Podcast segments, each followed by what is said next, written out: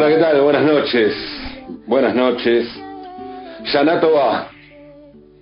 Yanatova Umetuka. Feliz año 5781 a toda la comunidad judía, aunque debo aclarar que eso de feliz mm, no es muy judío, es algo cristiano. Los judíos no desean un año feliz, desean un año bueno. Yanatova año, todo bueno, ¿no? Buen año sería, o que tengas un buen año, año bueno, un, año. ¿no? Hoy es Rosh Hashanah, o sea, año nuevo para los judíos. El mil, el cinco mil, qué mil, qué mil, cinco mil setecientos ochenta y uno, como les decía, un pueblo, como verán, con un poquito de historia, ¿no? Por si no quedaba claro. Un pueblo, sí, un pueblo no una religión, no un movimiento político, no una etnia, un pueblo. Algo que a veces desde la Argentina es difícil de comprender, desde la lógica que manejamos. Muchas veces se piensa en el judaísmo, en el ser judío como en una religión, y no. El asunto es mucho más complejo. Por supuesto que sí, hay una religión judía, pero hay judíos ateos, hay judíos ortodoxos, hay judíos religiosos, progresistas, de todo. De todo. Como dijo alguna vez mi amigo Manuel Tau, filósofo y experto en cultura judía, cuando lo entrevistamos aquí en este programa, a propósito del éxito de la serie poco ortodoxa, ser judío, dijo Manuel, ser judío es como ser peronista. Así de, de complejo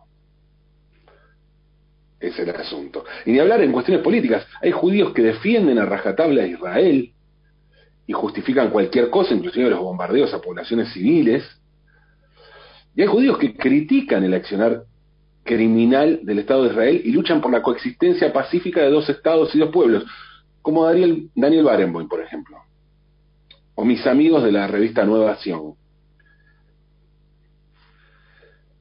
donde aparte estoy tengo el, privilegio de, escribir, de ser el amigo Goy. Yanato les decía al comienzo, Yanato es un saludo clásico, el de rigor, pero se escucha también el Yanato Va Umetuká. Umetuká es dulce. Una palabra que está buena, suena bien cuando se incluye en un deseo. Pero en el caso de los judíos es literal. Por eso preparan cosas dulces, generalmente vinculadas con la manzana como fruta dulce se hacen también tortas, o sea, cosas dulces sin metáfora. Que sí, claro, son una metáfora porque sirven para simbolizar otro tipo de dulzuras que se desean para comenzar el año, pero que son dulces de por sí.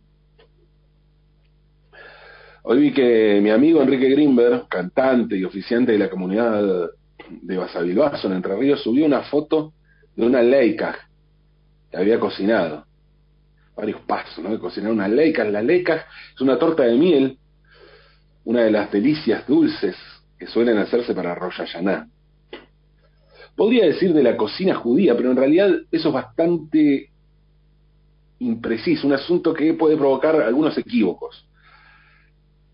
Recuerdo que una vez en París me invitaron a comer los padres de Didier, por entonces a mi concuñado,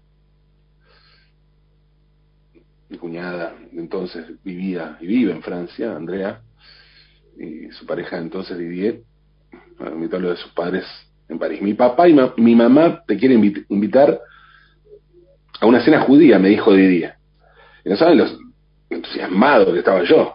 Imaginé un banquete, una mesa generosa, llena de manjares, niche, gefilte fish con grain, pletzales con pastrón y pepino, vareniques, latques, lo que yo estaba acostumbrado a comer en las cenas de Rosh Hashanah y Pesach, en lo de los Davidson, los de Kiel, los Beckenstein, pero no, no, no, nada que ver, nada que ver con todo eso.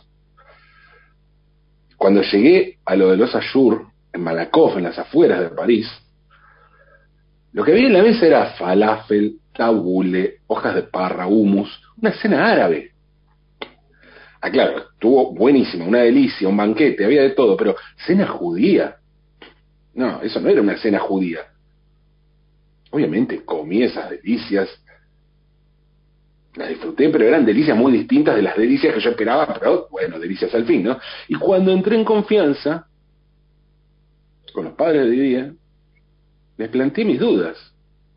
Les dije, disculpen, está todo riquísimo, pero cuando me dijeron que iban a hacer una cena judía, imaginé otra cosa.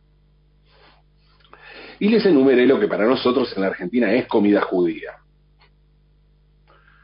Entonces Didier, la mamá y el papá se rieron. Esos son rusos y polacos. Nosotros venimos de España y de Marruecos, me dijo el papá. Me dije, los ayur eran sefaradíes.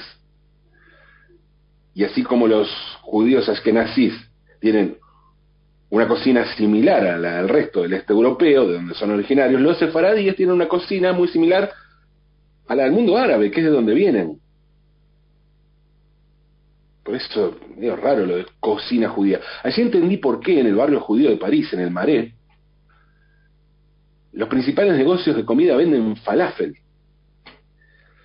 Como el famosísimo Las du Falafel, el As del Falafel, uno de los restaurantes más célebres de comida al paso, de comida eh, callejera, que no se puede sentar en el restaurante, pero puede comer ahí en la calle uno de los más célebres, decía, de la capital francesa, que luce orgulloso un cartel que dice recomendado por Lenny Kravitz, ¿no? Porque Lenny Kravitz estuvo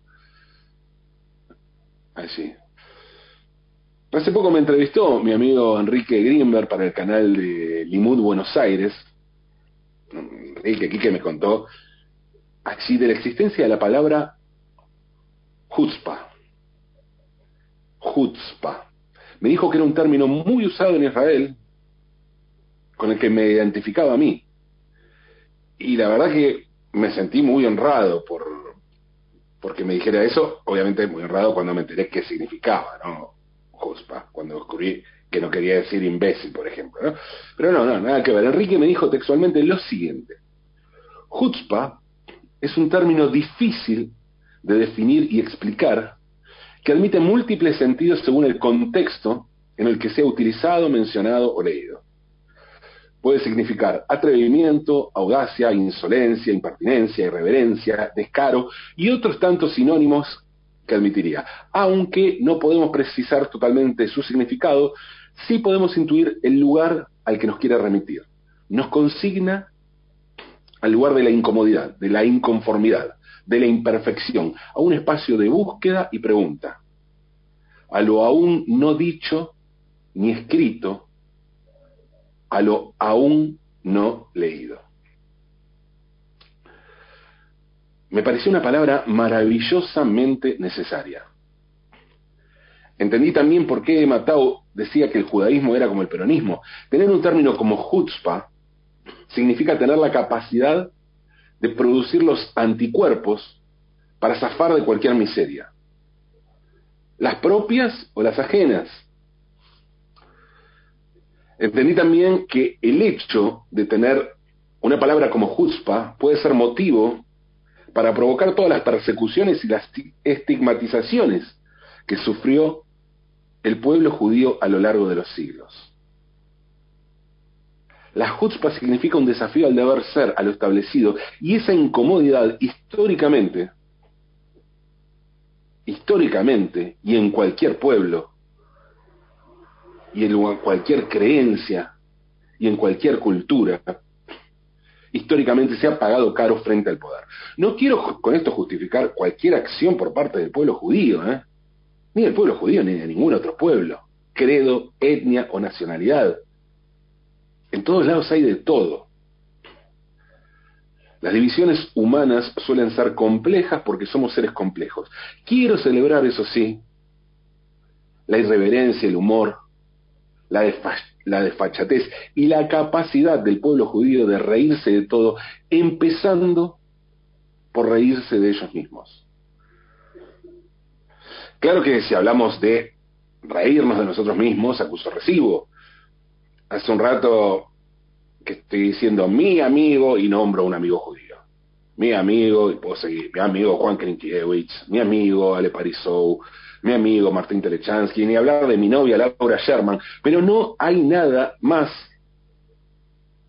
antisemita que eso del amigo judío. El típico argumento choto, yo no soy antisemita, tengo un amigo judío. ¡Horrible! No, por favor, no quise decir eso. Simplemente, en este Rosh Hashanah, quise celebrar la dulzura con la que propone el pueblo judío el comienzo del año. Y no hay nada más dulce que celebrar la amistad.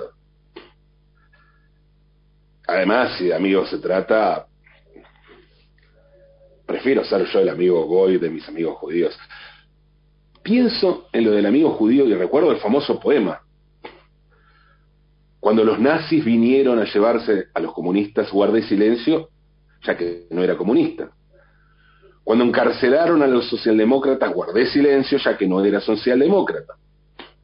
Cuando vinieron a buscar a los sindicalistas, no protesté, ya que no era sindicalista. Cuando vinieron a llevarse a los judíos, no protesté, ya que no era judío. Cuando vinieron a buscarme, no había nadie más que pudiera protestar. Este poema, escrito originalmente en alemán, fue atribuido durante muchos años al dramaturgo y poeta alemán Bertolt Brecht. Pero en realidad lo escribió el pastor protestante Martin Niemöller, y lo recitó por primera vez en su homilía de la Semana Santa de 1946 en la ciudad de Kaiserlautern, en Alemania, titulada, la, homilía titulada ¿Qué hubiera dicho Jesucristo? Para Niemöller no se trataba de un poema, sino de un sermón, pero circuló como poema y fue atribuido a Brecht en el mundo hispanoparlante, cosa que no ocurrió en el mundo angloparlante, por ejemplo. Y en la confusión, en esa confusión sobre la autoría, tuvo mucho que ver la actriz argentina Sipe Linkowski, gran difusora de la obra de Brecht, que lo recitaba como si fuera de Brecht. No se sabe muy bien por qué sucedió esto. Se cree que puede haber sido porque Brecht era un escritor famoso y Niemöller, en cambio, era una figura, era una figura desconocida fuera de Alemania. Y de ese modo se le daba más fuerza a las palabras, ¿no? Que quien dijera eso era, fuera Bertolt Brecht. Además, tanto por el tema como por el formato del poema, bien pudo haber sido escrito por Brecht, pasaba por una obra de Brecht. Brecht tiene escritos similares en ese, con esa lógica, con ese ritmo, y ni hablar con esa temática. Pero no, no, lo escribió Martín Niemöller. Niemöller, Martin Niemöller fue un pastor luterano alemán nacido en 1892 y muerto en 1984 a los 92 años. Al comienzo de su actividad religiosa, Niemöller apoyó el nazismo, pero con el ascenso de Hitler al poder y la intención de Hitler de controlar a la iglesia protestante y expulsar a los fieles con antepasados judíos, se opuso fervientemente. Niemöller fundó entonces el movimiento de la iglesia confesante que se opuso a la nazificación de las iglesias alemanas. Por eso, Niemöller fue arrestado, juzgado y condenado a siete meses de cárcel y una multa de 2.000 marcos en 1937. Tras abandonar la cárcel, Niemöller fue arrestado de nuevo esta vez no por la justicia, sino por la Gestapo.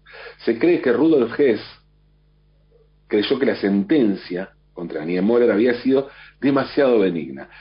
Y entonces enviaron al pastor a los campos de concentración de Sachsenhausen y de Dachau desde 1938 hasta 1945. Estuvo Niemöller en los campos de concentración nazis. Su ex compañero en, de prisión, el de Cela, en el campo de concentración, Leo Stein, escribió en una en una nota que, que escribió para un periódico judío en Nueva York cuando él se eh, lo liberan del campo y se va, se exilia en los Estados Unidos, contó que Stein contó que le preguntó a Niemöller, cuando estaba en el campo, por qué había apoyado al partido nazi en sus inicios, a lo que Niemöller, Niemöller le contestó, yo también me he hecho esa pregunta, me lo he preguntado tantas veces como lo he lamentado. Hitler me traicionó. Tuve una audiencia con él como representante de la Iglesia protestante justo antes de que fuera canciller, en 1932. Hitler me prometió proteger a la Iglesia y no promulgar leyes antieclesiásticas. Me dijo lo siguiente, habrá restricciones para los judíos, pero no habrá guetos ni linchamientos en Alemania. Yo también creía firmemente, continuó Niemöller, creía firmemente, dado el antisemitismo difundido en Alemania en esa época, que los judíos tenían que renunciar a obtener puestos de gobierno o escaños en el Reichstag, o sea, en el Parlamento alemán. Había muchos judíos, especialmente entre los sionistas, que tenían un punto de vista similar. La promesa de Hitler me satisfizo en esa época. Por otra parte, yo odiaba el creciente movimiento ateo apoyado y mantenido por socialdemócratas y comunistas. Su hostilidad hacia la iglesia hizo mantener mis esperanzas en Hitler por una temporada. Ahora estoy pagando ese error, y no solo yo, también otros miles de personas como yo. Tras su liberación, Niemöller se incorporó al movimiento pacifista al que perteneció hasta el fin de sus días. Apenas finalizada la guerra, promovió la declaración de culpabilidad de Stuttgart, firmada por diversos líderes del protestantismo alemán, en la que se reconocía que las iglesias no habían hecho lo suficiente para combatir el nazismo. En 1961 fue elegido presidente del Consejo Mundial de Iglesias. Durante la Guerra Fría, Niemöller desempeñó un papel clave en los movimientos pacifistas europeos. Declaró que el bombardeo nuclear de Japón convertía a Harry Truman en el peor asesino del mundo después de Hitler, algo que generó una protesta del gobierno estadounidense. Protesta que se transformó en furia cuando en 1965, en plena guerra de Vietnam, Niemöller se reunió en Hanoi con Ho Chi Minh. En 1982, cuando cumplió 90 años, Martin Niemöller dijo lo siguiente. Políticamente empecé siendo un ultraconservador que aspiraba al regreso del Kaiser. Con los años me transformé en el revolucionario que soy ahora. Si llego a los 100 años, es posible que me convierta en un anarquista. Mientras tanto, mientras tanto, aquí en Buenos Aires, un nuevo año comienza. Yaná Tobá, Yaná Tobá, Umetucá, 5781. Yaná Tobá, aunque es de noche.